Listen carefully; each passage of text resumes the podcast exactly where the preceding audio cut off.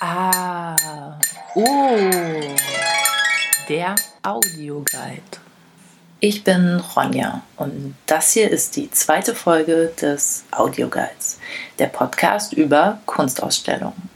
Und auch wenn es die zweite Folge ist, das ist eigentlich die erste richtige. Warum die erste richtige? Die erste war doch schon voll gut, werdet ihr jetzt sagen? Ja, aber ich sage das, weil es dieses Mal um eine Ausstellung gehen soll. In der ersten Folge vor einem Monat, da ging es noch um Kunst im Netz, um die Online-Sammlungen der Museen, weil die Museen wegen Corona schließen mussten. Jetzt geht es um eine echte Ausstellung, eine mit echten Kunstwerken, eine, wo man hinfahren kann, wenn man will. Und zwar ab dem 6. Mai. Dann öffnet das Museum nämlich wieder. Es geht um Monet und um die Ausstellung Monet Orte im Museum Barberini in Potsdam. Ich war schon vor einer Weile da, vor der Schließung. Das war an einem Tag unter der Woche, nicht mal halb elf, also nicht mal eine halbe Stunde, nachdem das Museum geöffnet hat und die Ausstellung war voll. Ich musste an diesem Tag sogar Schlange stehen, doch es hat sich gelohnt.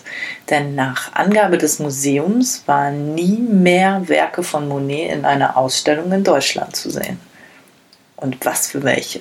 Vor exakt einem Jahr, im Mai 2019, sorgte ein Bild von Monet weltweit für Aufsehen, weil es in New York bei Christie's für knapp 100 Millionen Euro verkauft wurde. Es handelt sich tja, um einen Heuschober, den Monet 1890 gemalt hat. Zu sehen ist eine Reihe großer Getreidehaufen, die oben spitz zulaufen. In zarten Pastelltönen des Sonnenuntergangs in Gelb, Rosa, Lila. An wen das Bild gegangen ist, war nicht bekannt damals. Und auf einmal hängt der teuerste Monet der Welt in dem kleinen Privatmuseum in Potsdam. Der Kunstsammler und Gründer des Barberini, Hasso Plattner, war der Käufer. Knapp 100 Millionen Euro für ein Bild. Das ist schon eine Summe. Vor allem, wenn man die Geschichte eines anderen Monet-Gemäldes kennt. Impression Sonnenaufgang heißt es und wurde 1877 als Monet tja, nicht sonderlich beliebt oder bekannt war, nach einer Ausstellung für nur 200 Francs, was umgerechnet 30 Euro sind, man muss sagen, verschleudert. Da ist 100 Millionen schon was anderes. Und trotzdem geht übrigens noch mehr. Das teuerste Gemälde der Welt ist der Salvator Mundi von Leonardo da Vinci, der vor drei Jahren an den saudischen Kronprinz Mohammed bin Salman verkauft wurde für 415 Millionen Euro. Und eigentlich sollte das Christusbild danach in der Louvre-Zweigstelle in Abu Dhabi hängen. Allerdings wurde es bis heute seit der Versteigerung nicht mehr gesehen. Und wo wir gerade dabei sind, der teuerste lebende Künstler ist Jeff Koons, dessen Figur Rabbit 2019 bei einer Auktion in New York die Rekordsumme von fast 84 Millionen Euro erzielt hat. Und nach diesem Need to Know über die teuersten Kunstwerke und Künstler können wir jetzt zurück nach Potsdam und zur Ausstellung Monet Orte. Und warum überhaupt Orte? weil es bei den über 100 Gemälden in der Ausstellung um die Orte geht, aus denen Monet Inspiration gezogen hat. Und Orte meint im Fall von Monet nicht so sehr den Ort an sich, sondern vielmehr die ganz eigene Stimmung eines Ortes und das Licht, das er in seinen Bildern auf die Leinwand bannen wollte. Es geht weniger um den Ort selbst als um den Eindruck, den Monet beim Betrachten hatte. Immer wieder sprach Monet davon, erst in eine Landschaft eintauchen zu müssen, ein Gespür für die Gegend entwickeln zu müssen, bevor er sie dann malen konnte. Ganz toll in Worte gefasst hat dieses Vorgehen der Kurator der Ausstellung, Daniel Zemani. Der hat in einem Rundgang durch die Ausstellung, die man sich auf der Homepage des Museums ansehen kann, genau darüber gesprochen. Und da sagt er Folgendes. Wenn Monet einen bestimmten Ort malt, dann ist sein Wunsch immer, die Gegend erstmal ganz ausführlich zu erkunden. Aber er macht sich auch diese Orte zu eigen, indem er immer wieder dieselben Perspektiven mit kleinen Akzentverschiebungen malt. Monet war ein richtiges Arbeitstier. Es gibt ja fast 2000 dokumentierte Ölgemälde, die Monet in diesen über sechs Schaffensjahrzehnten ähm, angefertigt hat. Aber es war auch jemand, der unglaublich methodisch vorging. Und diese Rückkehr an den gleichen Ort, die sich abarbeiten an einem Motiv, bis er sich zu eigen gemacht hatte, war ganz typisch. Es geht um dieses Gefühl für den Ort, das er dem Betrachter mit seinem Gemälde dann auch erfahrbar gemacht hat. Und ganz konkret geht es in Potsdam zum Beispiel um die Normandie mit ihren Hafen- und Küstenszenen und den Wald von Fontainebleau. Hier hat Monet als noch ganz junger Mann seine ersten Erfahrungen beim Malen unter freiem Himmel gesammelt. Es geht aber auch um Paris, das er als moderne Stadt zeigte so hat er Menschen auf den Boulevards oder in lichterfüllten Parks in seinen Bildern gezeigt. Und er hat die schweren Maschinen im Bahnhof Saint-Lazare in zahlreichen Bildern festgehalten. Er hat die Seine-Dörfer gemalt, die Brücken und Segelschiffe, die er dort gesehen hat. Und immer wieder die Seine selbst. Unter diesen Dörfern hat Viteuil für Monet eine besondere Bedeutung. Hier war es, wo er selbst einige Jahre lebte und wo er sich von modernen Themen abgewandt hat und sich stattdessen auf ländliche Szenen konzentrierte. Er war an der Riviera, wo er das satte Grün und das gleißende Licht dort gemalt hat, in ganz intensiven Blau, Rot und Grüntönen. Und er war an der rauen Atlantikküste im Norden Frankreichs, um die typischen Steilküsten zu malen und den Blick von den Klippen auf den Horizont und die tosende See. Der Mensch, das wird in diesen Bildern, die Ende der 1880er Jahre entstanden sind, ganz deutlich, spielt gar keine oder nur noch eine untergeordnete Rolle. Und er ist gereist nach London, wohin er während des Deutsch-Französischen Krieges 1870, 1871 geflüchtet ist und wo ihn der für die Stadt typische Dunst und die Nebelschleier faszinierten, die er in Frankreich so noch nie gesehen hatte.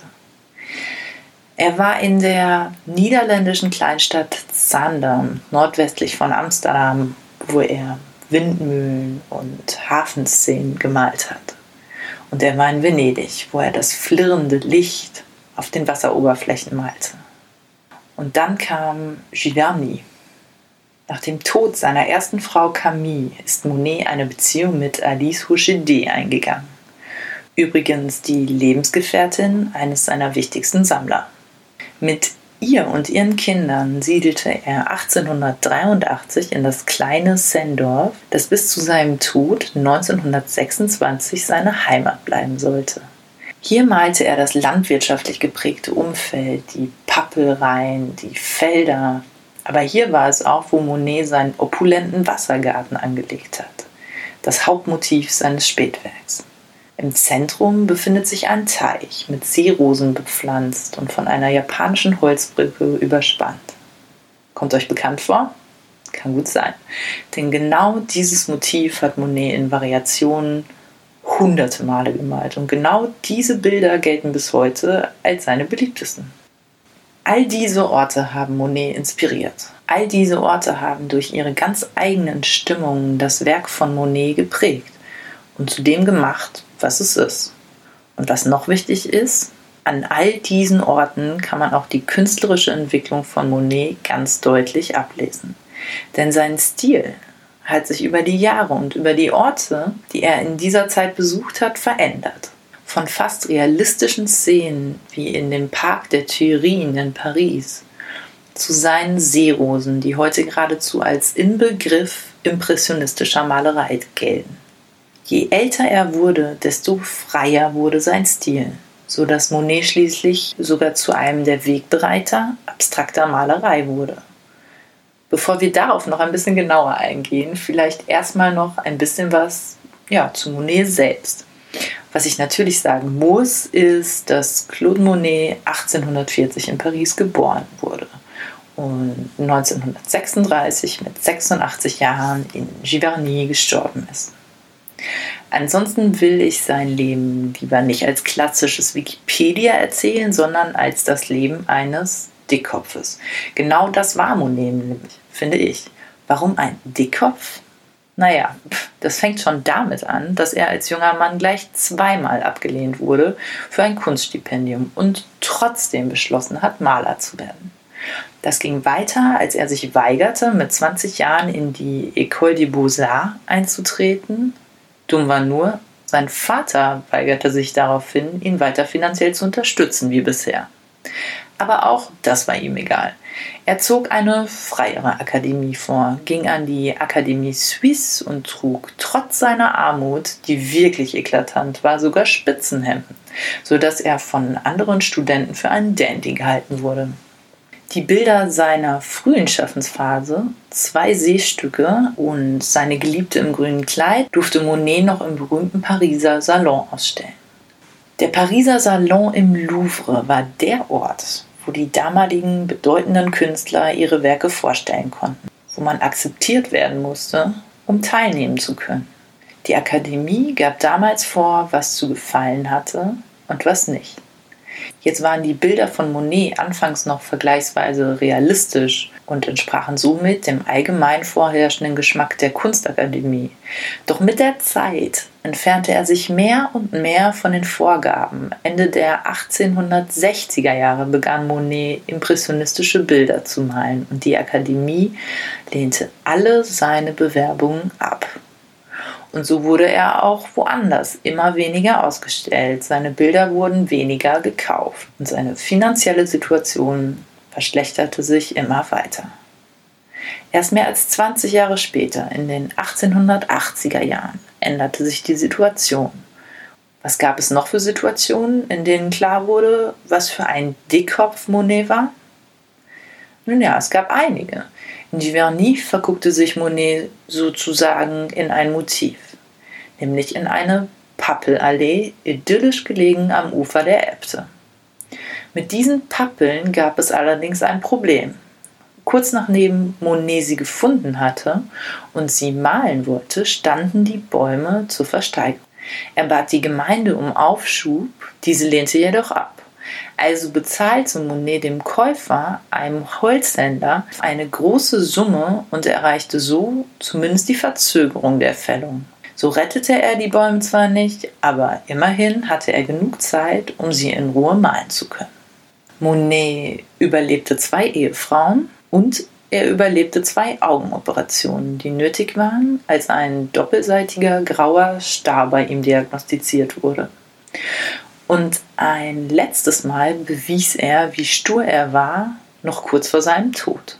Viele seiner Bilder aus den letzten Jahren zerstörte er.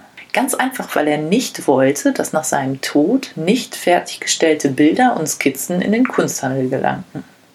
Monet, der Dickkopf. Aber ohne wäre er wohl ganz sicher auch nicht einer der wichtigsten Impressionisten geworden. Das habe ich ja jetzt schon ein paar Mal gesagt und das wussten viele, vielleicht auch schon vorher. Aber ich bin mir nicht ganz sicher, ob die meisten auch wissen, was genau das eigentlich heißt und vor allem, wie es dazu kam. Daher hier nochmal ein kleines Need to Know. Alles, was man über Impressionismus wissen muss. Der Impressionismus entstand in der zweiten Hälfte des 19. Jahrhunderts in Frankreich. In dieser Kunstrichtung zählt nicht mehr das Wahrgenommene selber, nicht mehr das Motiv.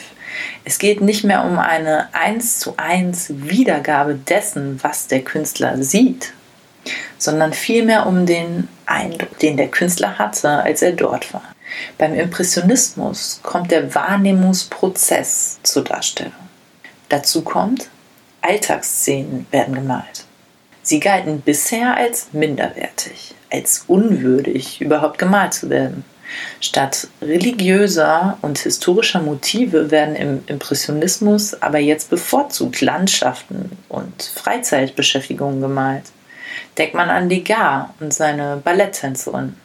Und zwar werden sie gemalt auf eine Weise, die ebenfalls völlig neu ist. Impressionisten arbeiten ganz bewusst nicht mehr detailliert ausgearbeitet, sondern skizzenhafter. Mit einer groben Malweise, bei der man die Pinselführung deutlich erkennen kann. Und wie kam es dazu jetzt? Zum Impressionismus? Naja, es ist tatsächlich so, dass Monet der Erfinder des Impressionismus ist, wenn man so will. Und zumindest geht der Begriff des Impressionismus auf Monet bzw. eines seiner Gemälde zurück. 1873 lernte Monet den Künstler und Kunstmäzen Gustave Caillebotte kennen.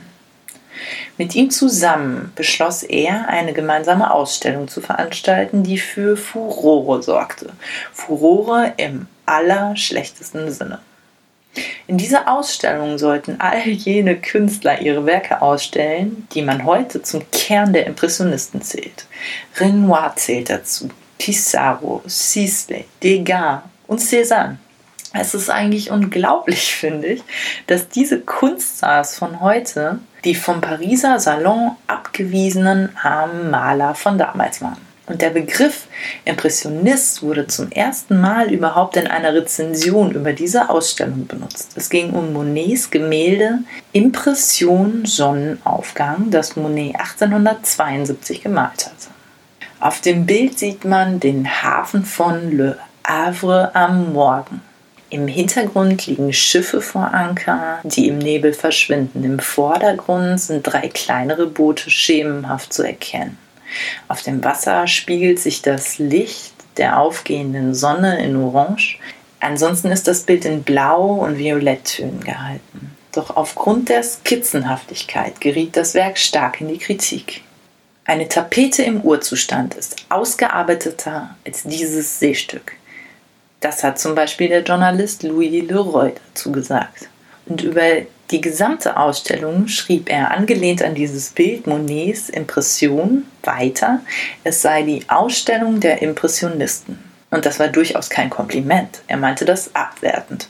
Und dass auch andere das so verstanden, zeigte sich, indem die Ausstellung einfach so gut wie gar nicht beachtet wurde.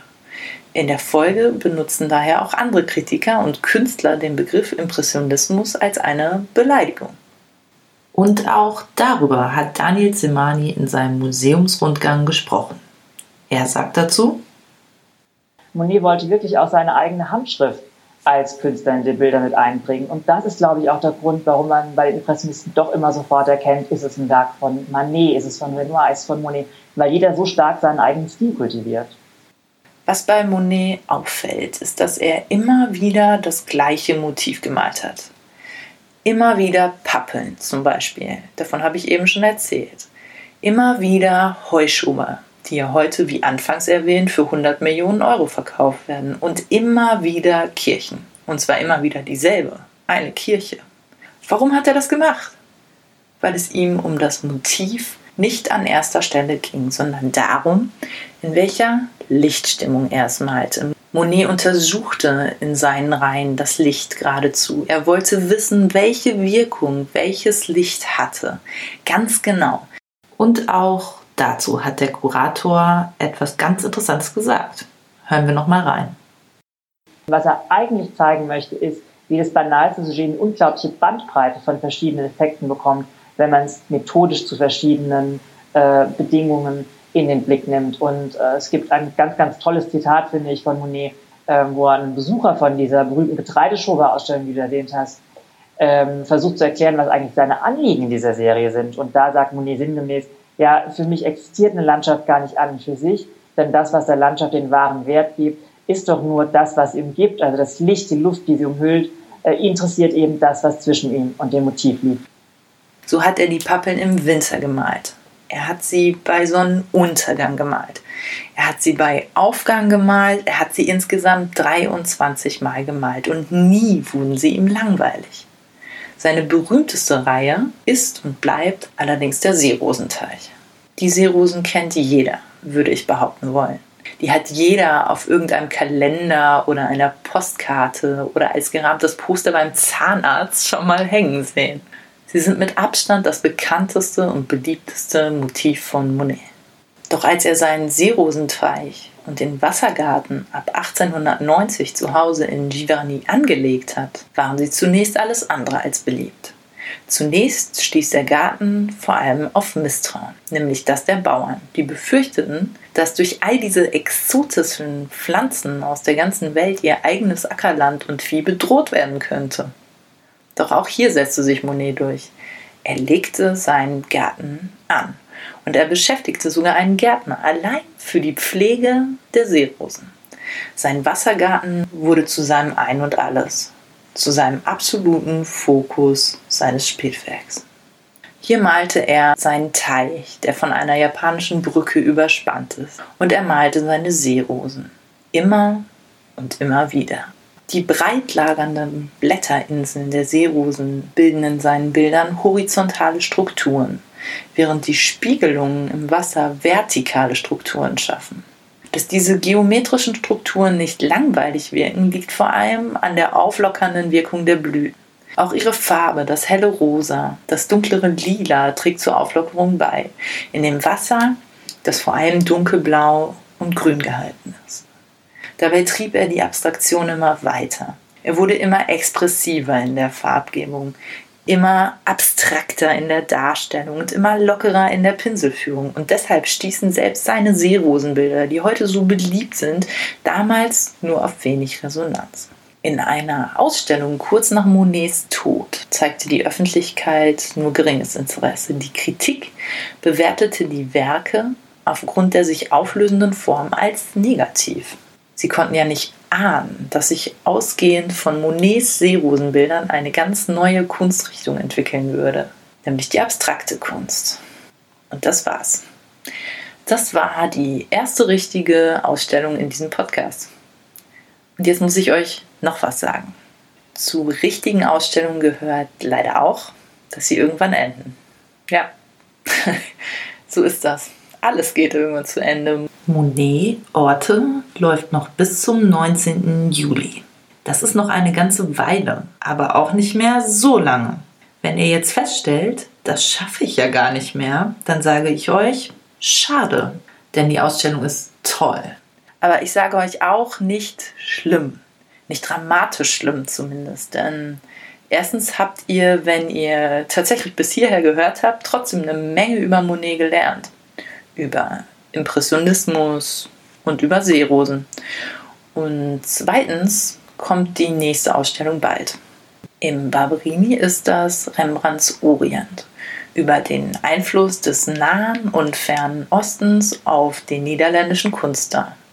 Und im Audioguide, also in meinem Audioguide, kommt die nächste Ausstellung auch. Und zwar mit Katharina Grosse. Sie ist bekannt für ihre großformatige Kunst, die Grenzen sprengt. Und Grenzen sprengen, das ist nicht nur so gesagt in ihrem Fall, das ist genau so. Sie malt auf Leinwände. Sie malt aber auch über Leinwände. Sie malt an Museumswände, auf dem Boden, an Außenwände, auf der Straße, überall, könnte man sagen. Klingt schräg? Ja, vielleicht. Aber auch interessant, finde ich zumindest. Findet ihr auch? Dann hört wieder rein. In etwa einem Monat. Bis dahin.